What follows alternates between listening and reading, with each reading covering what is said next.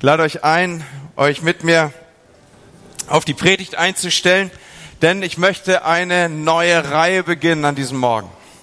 Wir werden dreimal das Thema aufnehmen, zurück auf Anfang.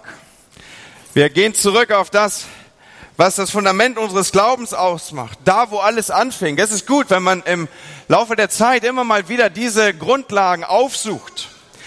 Im persönlichen Leben, dort wo alles begonnen hat. Jesus macht deutlich, dass dieses Fundament tragen muss. An einer Stelle spricht er davon, dass es Menschen gibt, die bauen auf Sand und andere, sie bauen auf Felsen. Und dann spricht er es aus. Er sagt, wenn der Sturm des Lebens kommt, wenn Stürme kommen. Für Jesus ist also nicht die Frage, ob äh, Stürme kommen oder nicht. Für ihn ist das vielmehr eine Aussage, eine, soll ich sagen, Verheißung, sie werden kommen. Und dann ist es wichtig, wie sieht die Substanz deines Glaubens aus? Wie sieht die Grundlage deines Glaubens aus? Worauf stützt du dich? Und äh, das sind die Fragen, die wir heute Morgen anfangen wollen, sie zu beantworten. Wir wollen miteinander zurückgehen in diese Ursprünge hinein, wo auch unser Glauben begonnen hat. Und die nächsten folgenden Predigten wollen zunehmend Antwort geben und uns untersuchen, was ist eigentlich die Substanz unseres Seins und unseres Glaubens. Wir gehen dazu zurück zu den Vätern, zu den Vätern des Glaubens, zu denen, wo unser Glaube angefangen hat, der auch der unsere ist, zu den Erzvätern des Glaubens. Ein erster großer Name, der da zu nennen ist, ist der von Abraham.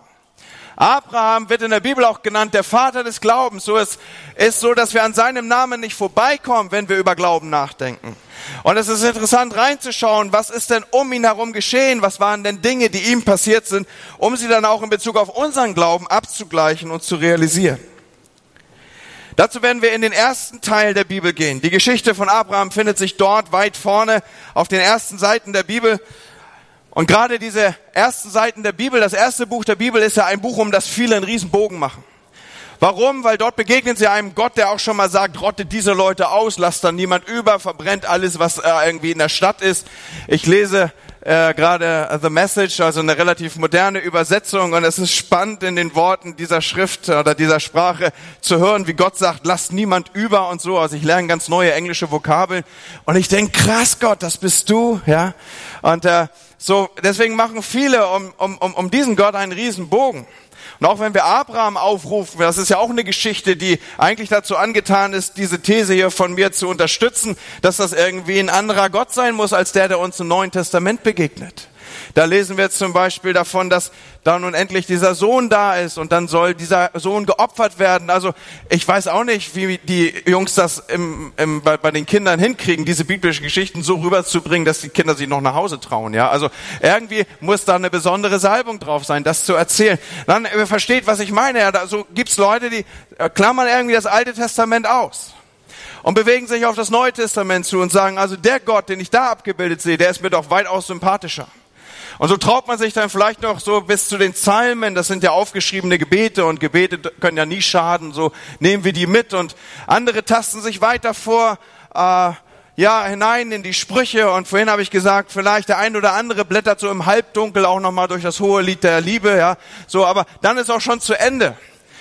Wir werden euch die nächsten Wochen mit hineinnehmen, ganz nach vorne ins Alte Testament und ich ermutige dich, da dich mal reinzugraben. Wir werden sprechen über Abraham, Isaak und Jakob und wollen schauen, was ist das, was wir an Substanz für unser Glaubensleben auch von ihnen mitnehmen und mitbekommen. Warum? Weil der Gott des Alten Testaments ist der gleiche Gott wie der im Neuen Testament. Gott verändert sich nicht. Er ist derselbe gestern, heute und in Ewigkeit. Und der Gott, der uns dort begegnet, in den Geschichten, die so schwer einzuordnen sind, ist der gleiche Gott, den Jesus uns vorstellt. Und so können wir an der Geschichte, die Gott im Alten Testament mit Menschen schreibt, auch unsere Geschichte wiedersehen, die wir im neuen Bund leben. Also Abraham. Parallelen finden sich dort, auch zu unserem Glaubensleben. Und wenn ich das hier so aufrufe, dann begegnet mir als erstes die Tatsache, dass in irgendeiner Weise hier Gott der Handelnde ist.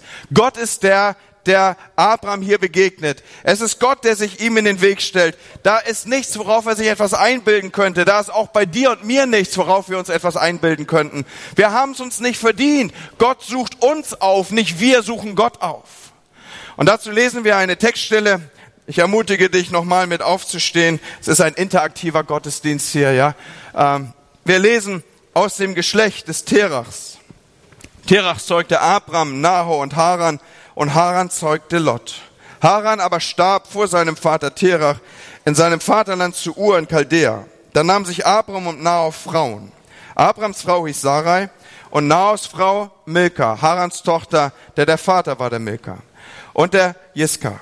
Aber Sarai war unfruchtbar und hatte kein Kind. Da nahm Terach seinen Sohn Abram und Lot den Sohn seines Sohnes Haran und seine Schwiegertochter Sarai, die Frau seines Sohnes Abram, und führte sie aus Ur in Chaldea, um ins Land Kanaan zu ziehen. Und sie kamen nach Haran und wohnten dort. Und Terach wurde 205 Jahre alt und starb in Haran. Also alle, die hier über 70 sind und sich in dieser Halle bewegen, ihr seid gerade der Pubertät entwachsen. Und der Herr sprach zu Abraham, geh aus deinem Vaterland und von deiner Verwandtschaft und aus deines Vaters Haus in ein Land, das ich dir zeigen will. Und ich will dich zum großen Volk machen und will dich segnen und dir einen großen Namen machen und du sollst sein Segen sein. Ich will segnen, die dich segnen und verfluchen, die dich verfluchen. Und ich will, und in dir sollen gesegnet werden alle Geschlechter auf Erden. Da zog Abraham aus, wie der Herr zu ihm gesagt hatte, und loszog mit ihm. So nahm Abraham Sarai, seine Frau und Lot, seines Bruders Sohn, mit all ihrer Habe, die sie gewonnen hatten, und die Leute, die sie erworben hatten in Haran, und zogen aus, um ins Land Kanaan zu reisen. Wende dich doch mal deinem Nachbarn zu und sag, heute geht's ums Reisen. Und dann darfst du dich wieder hinsetzen. Auch wenn die Urlaubszeit gerade zu Ende ist, heute geht's ums Reisen.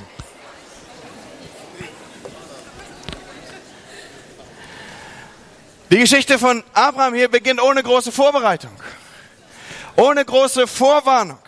Alles, was wir lesen, ist, dass Gott kommt und zu Abraham spricht. Er tritt einfach so in sein Leben, ich würde sagen, ungefragt. Und alles beginnt mit dem Ruf Gottes an sein Leben. Jetzt beginnt die Geschichte, die Glaubensgeschichte Abrahams. Und das ist in unserem Glaubensleben nicht anders. Wenn Gott nicht in unser Leben tritt, wenn er nicht eintritt, dann wird sich keine Geschichte des Glaubens, auch keine Geschichte, die unsere Glaubensgeschichte ist, entwickeln. Nicht wir suchen Gott in der Tiefe, sondern Gott ist es, der uns in der Tiefe sucht, der uns nachgeht, der uns aufspürt. Auch wenn manche Geschichte im Zeugnis das vielleicht ein wenig blumenreich anders darstellen will. Aber im Grunde genommen, die Bibel sagt es so, wir haben nicht nach Gott gefragt. Keiner hat Gott gesucht. Es ist Gottes Güte, der unsere Gedanken so zur Umkehr leitet, dass wir uns ausrichten auf Gott und dann kommt es zu dieser Begegnung, die wir nennen, Gott kommt und tritt in mein Leben. Und es ist wichtig, diesen Moment nicht zu verpassen übrigens. Die Bibel spricht davon, dass das zwei, drei Mal im Leben eines Menschen geschieht, dass Gott so in massiver Weise auch eintritt in das Leben eines Menschen. Wo uns der Ruf Gottes ereilt. Und so beginnt auch die Glaubensgeschichte von Abraham. Gott tritt ungefragt in sein Leben hinein und spricht ihn an. Er ruft ihn raus. Und diese Geschichte, sie beginnt in Ur in Chaldea. Ur in Chaldea lag wohl auf dem Gebiet des heutigen Iraks. Und es war eine absolut wichtige Stadt. Es war die Stadt der damaligen Hochkultur, das waren die Sumerer, und es war so die erste große Hochkultur der Menschheit. Wenn du irgendwie einen Vergleich suchst für Ur in Chaldea, dann musst du richtig große Namen bemühen.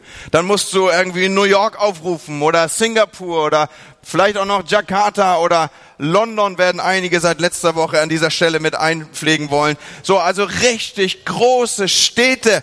Ur ist nicht irgendwie irgendwas sondern Ur ist was richtig Großes, ist Shanghai, ist Dubai, ist Manhattan. Ur ist eine völlig angesagte Stadt und in dieser Stadt, da laufen die Handelswege der damaligen Tage zusammen. Hier kocht das Leben. Also wenn du irgendwo Landflucht begehen willst, dann ist die Richtung Ur in Chaldea. Da musst du hin. Und Ur in Chaldea ist wohlhabend.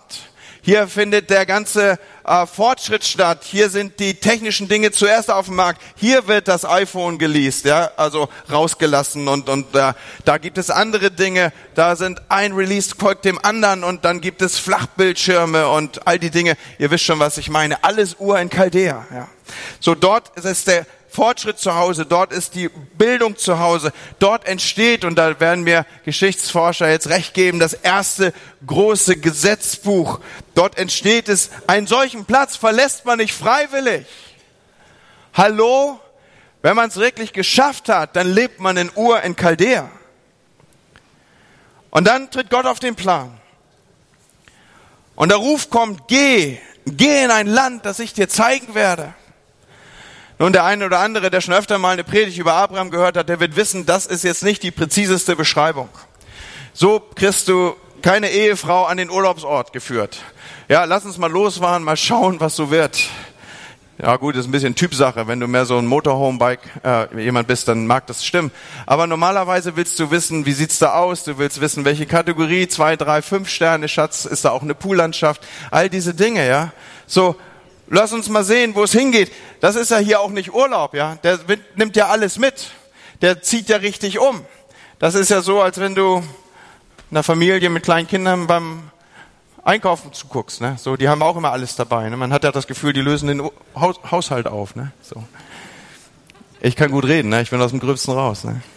Nein, aber zurück zu dem Gedanken hier. Geh dahin in das Land, das ich dir zeigen werde. Das ist nicht wirklich präzise, oder? Später stellt sich heraus, dass dieses Land Kanaan ist. Ach du liebe Güte. Kanaan.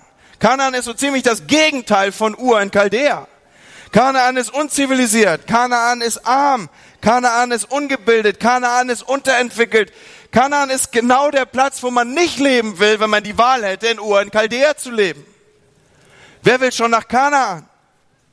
Und niemand, der sich leisten könnte, in Ur zu leben, wäre auch nur ansatzweise auf die Idee gekommen, nach Kanaan umzuziehen. Aber Gott sagt, geh. Warum um Himmels Willen sollte der Segen an einer anderen Stelle größer sein als der, wo ich gerade bin? Und Abraham bekommt keine Antwort auf diese Frage. Gott klärt ihn nicht auf. Glücklicherweise erfahren wir später an einer anderen Stelle in der Bibel, im Buch Josua, was die Hintergründe waren. Dort lesen wir in Josua 24, so spricht der Herr der Gott Israels. Eure Väter wohnten vor Zeiten jenseits des Euphratstroms, Terach, Abrahams und Nahos Vater und dienten anderen Göttern. Dann nahm ich euren Vater Abraham von jenseits des Stroms und ließ ihn umherziehen im ganzen Land Kanaan. Warum beginnt alles so, dass der Ruf Gottes zu Abraham kommt und er muss raus aus seinem Umfeld? Nun, hier ist die Antwort. Abraham hatte ein verhängnisvolles Erbe. Er hatte ein verhängnisvolles Erbe. Seine Familie hatte eine lange Tradition im Aberglauben, in der Anbetung fremder Götter, im Vertrauen auf andere Mächte. Alles drehte sich so hin, dass es für sie und seine Familie gut aussehen sollte und dafür nutzte und setzte man die Götter ein, entsprechend der Vorlieben, entsprechend der Zuordnung, die man ihnen gegeben hatte. Da gab es zum Beispiel den Zikorat von Ur, das ist ein Tempelturm, 25 Meter hoch, was ein enorm hohes Bauwerk war für die damaligen Tage, wo die Mondgöttin Nana verehrt wurde. Und auch Terach, Abrahams Vater und die ganze Familie hat hier angebetet und geopfert. Man kann ein bisschen Forschung betreiben, wo kommen die Namen eigentlich her, die in dieser Familie auftauchen. Es sind alles Namen von Sternen, Gottheiten, die man hier vergeben hat. So die Familie war tief verstrickt in dieser Art von Aberglaube. Aus dieser Zeit übrigens stammen auch unsere Sternbilder, wo manche Leute ihre Horoskope drauf abbilden. Das kommt aus dieser Zeit, wo tief verstrickt im Aberglauben. Und hier will Gott Abraham rausholen. Er holt ihn aus diesem Umfeld raus. Er sagt Gott, er sagt Abraham, ich will mit dir einen völlig neuen Start hinlegen. Ich will wieder alles auf Null zurückstellen. Ich will eine neue Nation ins Leben rufen. Und darum nimmt Gott Abraham heraus aus diesem prägenden, seinem prägenden, okkult beeinflussten Umfeld, da wo er falsche Sicherheiten hatte, da wo er andere Götter nominiert hatte. Er ruft ihn aus dieser Umgebung mit Götzendienst infizierten Umgebung raus. Und warum nehme ich so viel Zeit hier, das zu beschreiben? Weil auch dein Glaubensleben braucht dieses Rauslösen aus Ur in Chaldea. Wenn du nicht um diese Situation weißt, wo du alte Sicherheiten hinter dir lässt, wo du alten Gottheiten abgeschworen hast, und nun weiß ich, da wird es nicht geordnet, irgendwie der hübsch geschnitzte äh, Holzschrein, den du irgendwie in einer Glasvitrine mit dir durch die Gegend führst. Das meine ich nicht. Unsere Gottheiten heute sind andere. Unsere Gottheiten sind vielleicht Karriere. Wir opfern unsere Kinder auf dem Altar dieser Gottheiten. Wir machen andere wilde Dinge, andere Sachen, wo wir Sicherheit reinsetzen. Wir glauben, dass Besitz und Geld und Aktien und weißt du ich, was alles unsere Sicherheit sind. Das sind Gottheiten, aus denen wir herausgelöst werden müssen. Das sind Dinge mit schlechtem Einfluss. Schau dir deinen Freundeskreis an. Schau dir deinen Freundeskreis an, aus dem Gott dich rausholen muss. Mancher hat zu mir gesagt, wie kann man denn an dem Wesen, äh, wie, wie, wie kann man denn erkennen, wie das Wesen eines Menschen ist? Und ich habe zu ihm gesagt, schau dir seinen Freundeskreis an. Ja, das ist so ein Tipp für die Partnersuche hier vielleicht. Ja, also wenn du jemanden kennengelernt hast und das ist ein ganz schnuckeliger Typ und mit dir zusammen ist er immer der Liebste und er umgarnt dich und er ist so romantisch und so. Aber der hängt dauernd mit Leuten ab, die einen über den Durst trinken, die jeder Frau hinterher pfeifen und irgendwas machen. Weißt du, dass sich sein Wesen in Anlehnung zu seinem Freundeskreis abbildet? Also wenn das der Fall ist, dann wechsel deinen Freundeskreis. Keine Ahnung, für wen ich das hier gerade sage, aber irgendwie ist das so ein Impuls. Was ich sagen will, ist rauslösen. Rauslösen, das muss Abraham machen. Er muss Dinge hinter sich lassen. Er muss brechen mit dem Alten. Und da holt Gott ihn raus.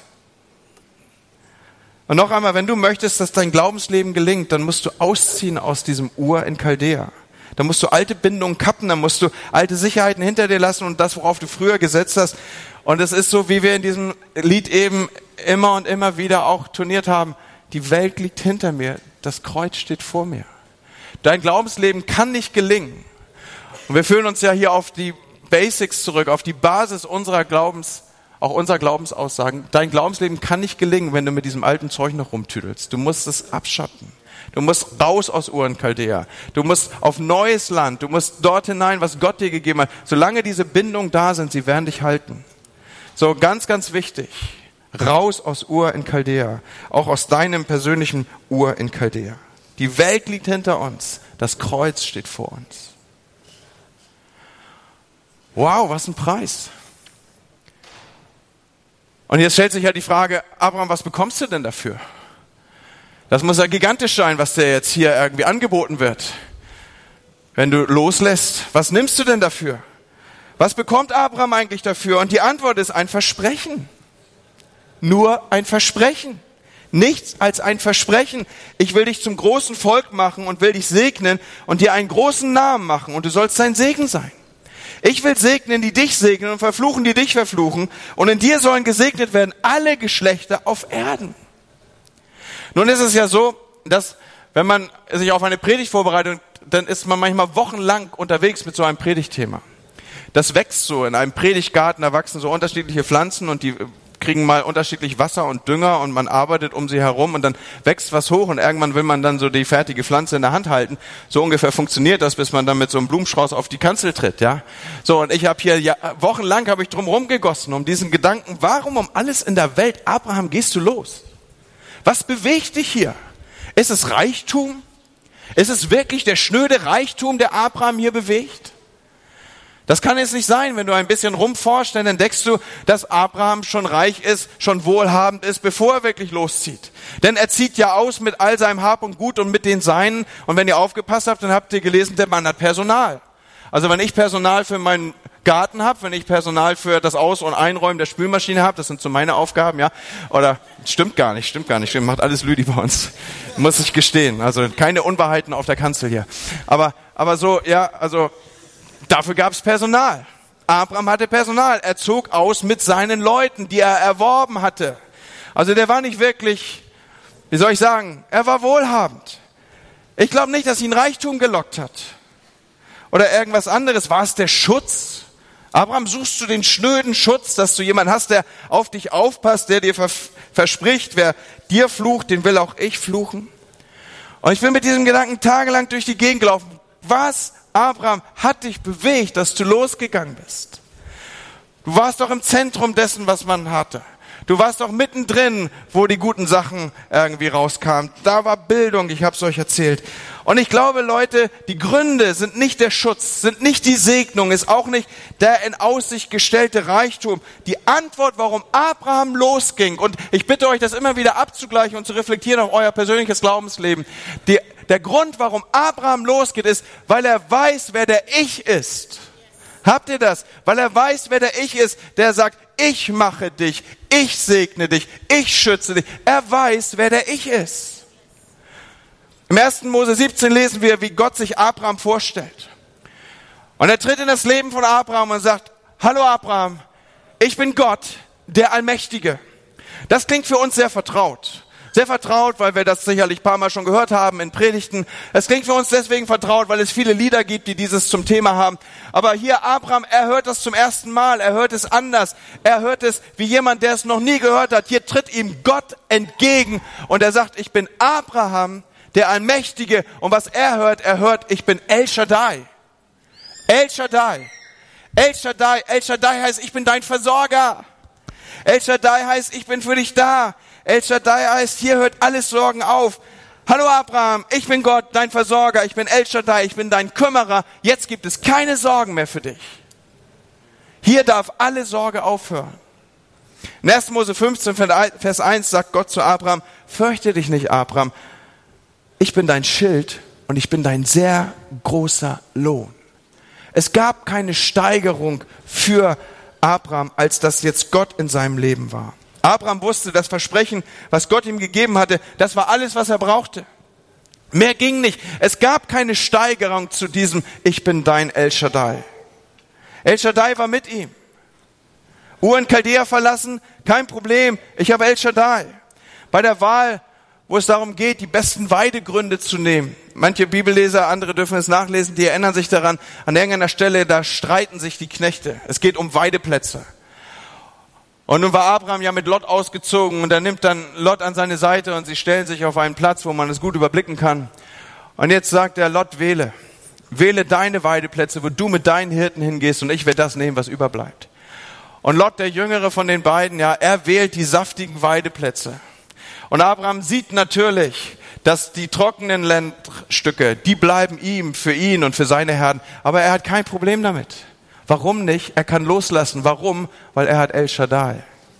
Hier hört das Sorgen auf. Hier kann ich loslassen, weil ich habe El Shaddai. Gott ist mein Versorger. Gott ist mein Schutz. Gott wird mich segnen. Gott ist mein großer Lohn. Leute, Gott ist die Belohnung für uns. Wir ziehen doch nicht los, wir werden doch nicht Christen, weil wir fortan keine Mühen mehr im Leben haben. Wir gehen doch auch nicht los, weil es ab jetzt nur noch Wolke 7 für uns gibt. Wir ziehen doch auch nicht durch die Gegend und sagen, es gibt kein Leid mehr. Ganz im Gegenteil, Jesus hat gesagt, in der Welt habt ihr Angst. Jesus hat gesagt, dass schwierige Dinge kommen werden. Manche Christen gehen durch Leid. Es geht doch nicht allen so gut wie uns. Aber es war auch nie die Verheißung, dass es irgendwie besser sein würde oder dass man irgendwie abgefedert oder komfortabel als Christ durch Leben rutscht, bis man dann irgendwann da ist. Sondern der Zusammenhang ist der, El Shaddai ist mit uns. Und weil El Shaddai mit uns ist, ist es überhaupt kein Problem, auch das Trockene zu nehmen oder das, was wir uns nicht gewählt hätten. Am Anfang schuf Gott eine ganze Welt, die er segnen wollte. Eine ganze Welt, die er überschütten wollte mit all dem Guten. Und dann kam die Sünde, dann kam der Fluch ins Leben. Fünfmal lesen wir im Alten Testament auf den ersten Seiten der Bibel, dass Gott flucht. Er flucht den Acker, er flucht der Schlange. Und jetzt fängt Gott etwas Neues an mit denen, die er herausruft mit dem, den er hier herausruft, den Vater des Glaubens. Fünfmal heißt es in unserem Abschnitt, und ich segne dich und ich werde dich segnen und du wirst zum Segen sein und am Ende werden alle Völker gesegnet sein. Segne, Segen, Segen, alle werden gesegnet. Genau wieder fünfmal. Ich glaube nicht, dass das ein Zufall ist, sondern Gott nimmt den Abraham, um die Fluchgeschichte umzudrehen. Menschen des Glaubens drehen Fluchgeschichten um, Leute. Und sie verbreiten Segen an die Orte, an die sie kommen. Und Abraham geht. Der Ruf ereilt ihn, geh raus. Und Gott sagt ihm, geh mit mir. Ich bin dein großer Lohn. Und wenn Gott ruft, Leute, dann gehen wir im Glauben. Dann gehen wir los. Wenn wir auf Abraham zurückschauen, was bleibt an Erinnerung? Sein Glaube, sein Vertrauen, obwohl er nicht wusste, wohin die Reise geht. Du weißt nie, wohin es geht, wenn du im Glauben losgehst. Sarah vertraut durch Glauben Gottes Zusage, obwohl sie weit über das Alter war, in dem man Kinder empfangen kann. Denn sie hielt Gott für zuverlässig und wurde von einem Mann, der schon so gut wie tot war, schwanger. Ein großes Volk wird geboren, geboren von einem Mann. Ja, ich darf es nochmal wiederholen, der so gut wie tot war. So, wenn du hörst, dass Gott dich ruft, dann musst du im Glauben gehen und dann, dann weiß ich auch, dann haben wir immer irgendwie eine Entschuldigung. Dann stehen diese Entschuldigungen in uns auf. Wenn du hörst, dass Gott dich ruft, Abraham hätte sagen können, ich bin zu alt. Ich lebe nicht mehr. Da zuckt nichts mehr, was immer er sagen wollte. Aber bei Gott gilt, if you are not dead, you are not done. Wenn du nicht tot bist, dann bist du auch noch nicht fertig. Wenn du noch nicht tot bist, dann bist du auch noch nicht fertig. Dann hat Gott was mit dir vor. Und Abraham muss noch einmal 25 Jahre warten. Und es, er ist fast 100 Jahre, als Gott sein Versprechen wiederholt, du wirst einen Sohn haben. Abraham fällt lachend auf den Boden und sagt, hey Gott, ich bin 100. Aber dann bekommt Sarah ein Kind und Gott sagt ihm, ich halte mein Wort. Egal wie alt du bist. Wenn du noch nicht tot bist, dann will ich, dass du lebst. Wenn du noch nicht tot bist, dann bin ich auch noch nicht fertig mit dir. Dann habe ich etwas vor mit deinem Leben. Und mir ist so, als wollte Gott Abraham sagen, ich möchte, dass du dein Vertrauen auf mich setzt, nicht auf deine Erfahrungen, nicht auf das, worauf du zurückblickst, nicht auf deine Weisheit, die du dir erworben hast, sondern auf mich, auf meine Zusagen, auf meine Möglichkeiten. Und Freunde, das ist doch auch die Geschichte unseres Glaubenslebens, die Geschichte unseres Lebens. So ist das mit Gott. Wenn Gott uns ruft, dann zählt keine noch so vernünftige Entschuldigung. Abraham meinte, er sei zu alt. Und Jeremia meinte, er sei zu jung. Und Jonah findet, Ninive ist kein gutes Reiseziel. Und Mose findet, er kann nicht gut reden. Und Esther findet, sie ist eine Frau und es ist überhaupt zu riskant. Gideon meint, er kommt aus der falschen Herkunftsfamilie. Elia will Nein sagen, weil er glaubt, der Feind sei zu groß. Aber Gott sagt, geh, ich will dich. Amen. Gott sagt, geh, ich will dich. Amen. Und Freunde, ich will diesen Punkt so markieren für uns an diesem Tag, dass unser Glauben beginnt mit einem Hineintreten Gottes in unser Leben und dass uns der Ruf Gottes ereilt, geh, komm mit, ich will mit dir unterwegs sein. Ich weiß nicht, ob es dir aufgefallen ist oder ob es für dich so gut hergeleitet war. Deswegen rufe ich es nochmal auf. Ich habe vier Dinge herausgenommen, herausgearbeitet aus dieser kleinen Geschichte. Das erste Detail ist, war dieses, du musst raus, wenn Gottes Geh dich erreicht, aus deinem Ur in Chaldea. Du musst da rauskommen, du musst Dinge hinter dir lassen. Wenn Gott mit dir auf Null geht und etwas Neues mit dir starten will, dann mach sicher, dass dich nichts Altes mehr hält. Und das zweite ist, er gibt dir ein Versprechen. Und dieses Versprechen sind nicht die Segnungen dieser Welt. Dieses Versprechen ist nicht Reichtum. Dieses Versprechen ist nicht Wohlstand. Dieses Versprechen ist nicht mal, dass es dir gut gehen wird. Aber er gibt dir dieses Versprechen, dass er, der allmächtige El Shaddai, an deiner Seite sein wird. Und er ist der große Lohn. Und mehr geht nicht, Leute. Das ist das Maximum von dem, was man kriegen kann auf dieser Erde. Und deswegen kannst du in die saftigen Täler blicken und sie anderen überlassen, weil du weißt, El Shaddai geht mit mir ins dunkle Tal. El Shaddai ist mit mir im Staub unterwegs. Deswegen kannst du freigeben. Deswegen kannst du was tun, was immer du in der Lage bist, weil El Shaddai an deiner Seite ist. Und dann wirst du Vertrauen investieren, ohne dass du Dinge siehst. Und du wirst erleben, es gibt für dich keine Entschuldigung. Und spätestens zu diesem Zeitpunkt ahnt ihr, während ich so in dieser Ansprache hier vor euch stehe, dass wir hier nicht nur irgendwie die Helden der Vergangenheit anschauen oder dass wir irgendwie äh, glorreiche Glaubenshelden der Urzeit aufrufen, die Erzväter irgendwie bestaunen, sondern dass es hier um dein und mein Glaubensleben geht. Und dieses göttliche Geh, es kommt in jedes unserer Leben und es bringt erstmal die Dinge durcheinander. Geh wird immer bedeuten, irgendetwas zu verlassen. Und es wird auf jeden Fall bedeuten, alles das zu verlassen, was zwischen dir und Gott steht, was immer das auch ist. Vielleicht bedeutet das Wohlstand. Vielleicht bedeutet das ein bequemes Leben zu verlassen. Vielleicht bedeutet das in dem Hotspot der Zeit zu leben, an einem Ort, wo großes Ansehen ist. Ich habe keine Ahnung, wie dein Ur in Chaldea aussieht. Wie der Platz aussieht mit hohem Ansehen, der so schwer ist, dass man ihn verlässt. Und doch leben wir alle in unserem Ur in Chaldea und dann kommt der Ruf von Gott. Geh, ich gebe dir ein Versprechen. Ich habe etwas mit deinem Leben vor. Geh im Vertrauen und bitte keine Entschuldigung, du seist zu alt oder zu jung, zu beschäftigt, zu belastet, zu abgelenkt, zu bequem. Geh. Und Leute, als ich so diese Predigt vorbereitet habe, da wurde das immer sichtbarer, immer deutlicher, auch von meinem geistlichen Eindruck, dass Gott dieses Geh heute Morgen über uns als Gemeinde spricht. Er spricht das über diese Versammlung. Er spricht das hierüber. Er legt es hier so auf uns. Geh. Dieses Geh halt heute Morgen hier durch diesen Raum. Und es mag heißen, dass du gehst zu Kindern, die nach Aufmerksamkeit hungern und eine neue und andere Perspektive brauchen. Dieses Geh kann bedeuten, dass du zu Akademikern gehst, die noch nie gehört haben, dass es einen Gott gibt Dass du zu einem Nachbarn gehst, der an der Flasche hängt. Dass du zu Paaren ohne Kinder gehst, die in Trauer und Einsamkeit es nicht mehr ertragen können. Du gehst zu Einsamen, du gehst zu Traurigen, du gehst zu Unterbeschäftigten, zu Überforderten und Überversorgten. Egal, aber du gehst. Und ich glaube, dass Gott dieses Geh hier heute Morgen über diese Gemeinde spricht. Und ja, es stimmt, wir gehen ohne Sichtbares zu sehen. Und mit klopfendem Herzen und im Vertrauen. Und wenn wir gehen, dann glauben wir ohne Sicherheit. Wir riskieren und investieren ohne Garantien, aber mit El Shaddai an der Seite. Und es, ja, es kann richtig hart werden. Wir machen uns darüber keine Illusionen. Wie lange hat es gedauert, bis endlich der versprochene Sohn geboren wurde? Es zog sich hin und es zog sich hin und es zog sich hin. Und lang hingezogene Hoffnung macht das Herz krank. Keine Illusion. Und dann soll dieser Sohn auch noch geopfert werden. Und es sind Momente, wo Abraham nicht mehr durchblickt. Er versteht es nicht mehr. Er versteht seinen Gott nicht mehr, was das gerade soll. Und ja, man kann an Gott irre werden, Leute. Aber der Vater des Glaubens kehrt nicht um. Der Glaube kehrt nicht um, er geht weiter. Geh heißt in diesem Zusammenhang auch, geh weiter. Geh weiter in Geduld, auch wenn der verheißene Sohn immer noch nicht sichtbar ist. Terach war auf halber Strecke stehen geblieben. Abraham ging, Terach ließ sich nieder. Das ist der ganze Unterschied zwischen einem Glaubenshelden und einem, der stirbt in Haran.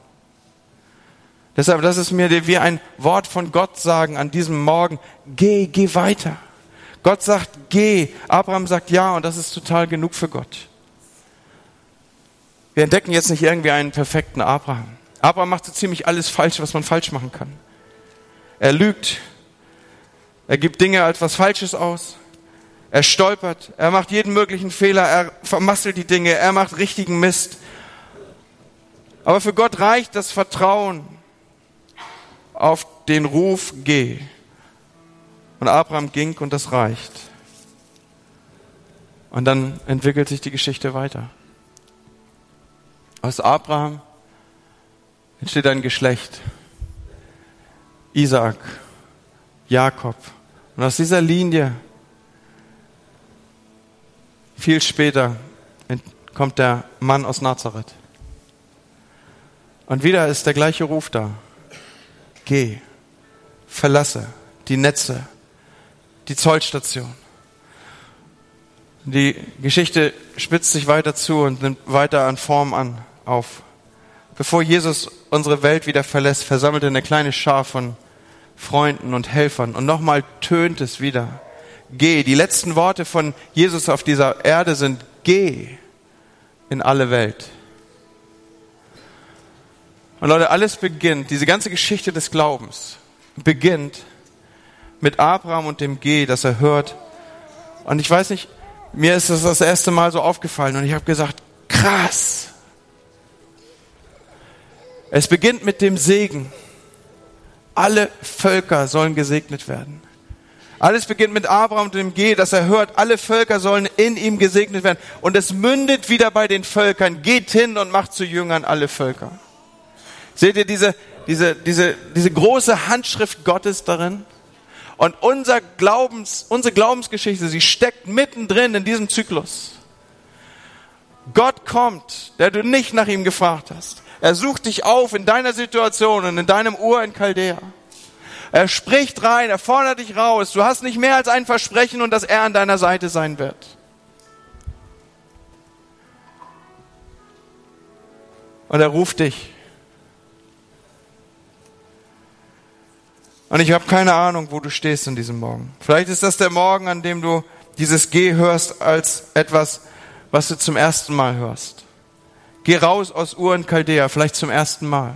Vielleicht sind Menschen hier an diesem Morgen, die sagen, darauf war ich jetzt nicht eingestellt. Jetzt höre ich doch hier eine Predigt, wo ich irgendwie abspüre, dass es mehr als nur ein Typ, der da vorne erzählt, ich spüre irgendwas in mir, irgendwas berührt mich tief in mir drin und da kommt so ein Ruf auf mich zu, ich soll raus aus dem, wie ich es immer gemacht habe, ich soll raus aus dem, wo ich vorher gelebt habe, ich soll die Dinge hinter mir lassen, ich soll mich auf ein Abenteuer mit Gott einlassen. Vielleicht ist das die Beschreibung eines Menschen hier, der in unserer Mitte ist. Das erste Mal hörst du das so, dass Gott sagt, ich will dich. Mir ist kein Fehler passiert, als ich dich gemacht habe. Du bist genug für mich. Ich rufe dich. Ich will mit deinem Leben eine Geschichte schreiben. Eingebunden in das große Ding, was ich habe mit dieser Welt. Und du hast deinen Part da drin. Oder du hörst dieses Geh als Geh wieder los. Du bist schon mal aufgebrochen. Aber irgendwie bist du in Haran stecken geblieben. Der Unterschied zwischen einem Glaubenshelden und jemand, der auch schon mal aufgebrochen ist, ist, der Glaubensheld geht wieder weiter. Er bleibt nicht stehen in Haran. Er bricht wieder neu auf. Und mancher hört dieses Geh vielleicht auch als Geh weiter, auch wenn du nicht siehst, was der verheißene Sohn ist. Auch wenn du schon 25 Jahre darauf wartest. Er ist nicht sichtbar. Der Vater des Glaubens, der Glaube geht weiter, auch über diesen Moment hinaus. So, ich weiß nicht, was deine Antwort ist. Aber ich weiß, dass Gott mir gesagt hat, dass sein Geh heute Morgen über hier unsere Versammlung, über unser Zusammenkommt halt. Und dass es hier liegt. Und dass hier Menschen sein werden, die ihm eine Antwort geben werden. Deswegen bete ich, dass wir zusammen die Augen schließen. Und dass Gott jetzt sein Werk tut und an die Stelle kommt, wo meine Möglichkeiten aufhören. Und Heiliger Geist, ich bitte dich, dass du insbesondere jetzt die Menschen ansprichst, die zum ersten Mal hören, dass du sie willst. Und dass du sie persönlich aufforderst zu gehen, in die Nachfolge, in deine Nachfolge zu kommen. Das Alte zu verlassen und sich auf das Neue auszurichten. Und während ich das hier so beschreibe mit diesen Worten, möchte ich fragen, ist jemand hier in unserer Mitte, den genau diese Beschreibung betrifft? Dann zeig mir deine Hand, streck sie hoch. Ich will gerne mit dir ein Gebet sprechen, das sichtbar macht, dass deine Richtung sich ändert an diesem Morgen. Darf ich deine Hand sehen? Ich zähle bis drei. Eins, zwei, drei. Zeig mir deine Hand groß. Dankeschön. Vielen Dank. Danke. Oh, da sind viele Hände, die ich sehe. Dankeschön. Und ich lade dich ein, dieses Gebet mitzusprechen. Vielleicht wagt die Gemeinde mitbeten. Herr Jesus, dies ist der Morgen, wo ich dir mein Leben gebe. Ich verlasse das Alte. Gehe auf das neue Land zu, das du mir ausbreitest. Ich bitte dich, dass du mir meine Schuld vergibst. Gib mir eine neue Identität, eine neue Staatsbürgerschaft. Ich will ein Kind Gottes heißen. Sei du der Herr meines Lebens. Von heute an will ich mein Leben nach deinen Regeln leben und deiner Stimme gehorchen. Amen sind Menschen hier, die sagen, ich nehme diesen Morgen zum Anlass, wieder aufzubrechen. Vielleicht sind Menschen hier, die genau diesen Punkt empfinden, den ich angeschnitten habe, dass du sagst, ich warte schon so lange. Und ich bin so versucht, es wieder hinzuschmeißen. Ich bin so versucht, es niederzulegen. Aber ich nehme das heute Morgen als ein Wort von Gott, das mich ermutigt und sagt, geh weiter, auch wenn du den verheißenen Sohn noch nicht siehst. Wie habe ich gesagt, der Vater des Glaubens, der Glaube geht weiter, auch durch diese Zeiten hindurch.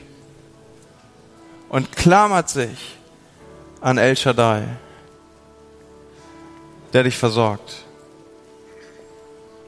der die kleinen Dinge nimmt, der dich auch sieht, da wo du ihn vielleicht gar nicht auf der Rechnung hast. Im ersten Gottesdienst habe ich eine kleine Geschichte erzählt dass bevor wir in den Urlaub gefahren sind, da habe ich Gott um drei Dinge gebeten. Wir waren in den USA und ich wollte, so wie das so ist, wollte so ein paar richtig coole Sachen haben. Ich wollte einen Baseball und einen American Football haben.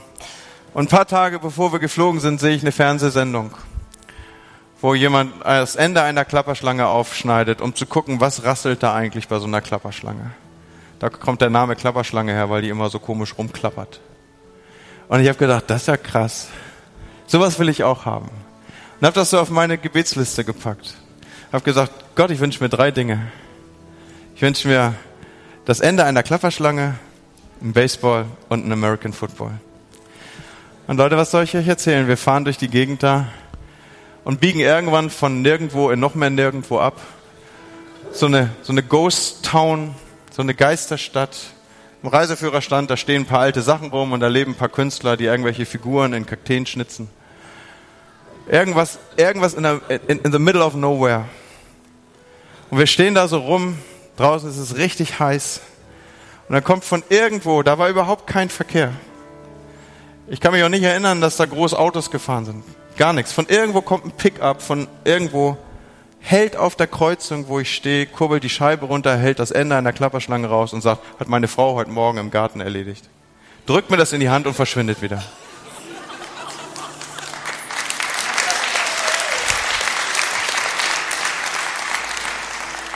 Warum erzähle ich dir das? Weil ich dich ermutigen will. Ich will dir sagen, auch wenn du die Dinge lange nicht gesehen hast, wenn du, Gott hat dich nicht vergessen. Probier das doch mal aus in der nächsten Woche. Probier das mal aus. Und du wirst sehen, Gott hat dich nicht vergessen. Der Glaube geht weiter. Er bleibt nicht stehen. Wenn, wenn man in Haaren ein bisschen in Stottern kommt, dann, dann stehen wir wieder auf. Und wir gehen weiter. Weißt du, Gott sagt dir heute Morgen, geh. Bleib nicht liegen. Geh weiter, auch wenn du schon 25 Jahre wartest. Wenn du noch nicht tot bist, bin ich mit dir auch noch nicht fertig. Und das Volk Gottes sagt dazu Amen. Und jetzt möchte ich all die bitten, die einfach empfinden, Gott, ich brauche deine Begegnung. Ich will dir folgen, auch wenn es lange sich hinzieht dass ihr mit mir aufsteht, dass ich für euch beten kann.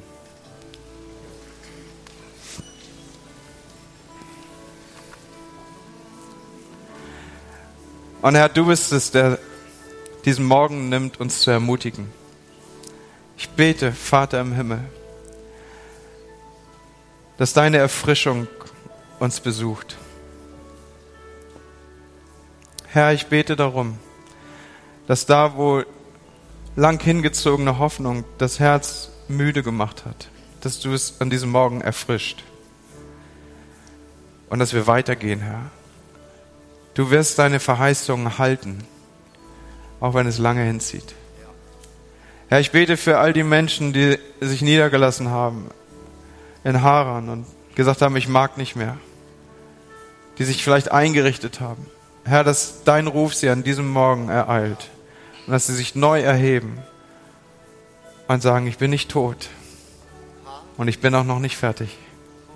Mach deinen, hab deinen Weg mit mir, Gott. Die Welt liegt hinter mir. Du stehst vor mir. Herr, damit segne ich meine Geschwister. Im Namen Jesu. Amen. Der Herr segne dich und behüte dich. Der Herr lass dein Angesicht leuchten über dir und sei dir gnädig. Der Herr hebe sein Angesicht über dir und gebe dir Frieden. Amen. Habt einen schönen Sonntag, eine gute Woche und komm nächsten Sonntag gerne wieder.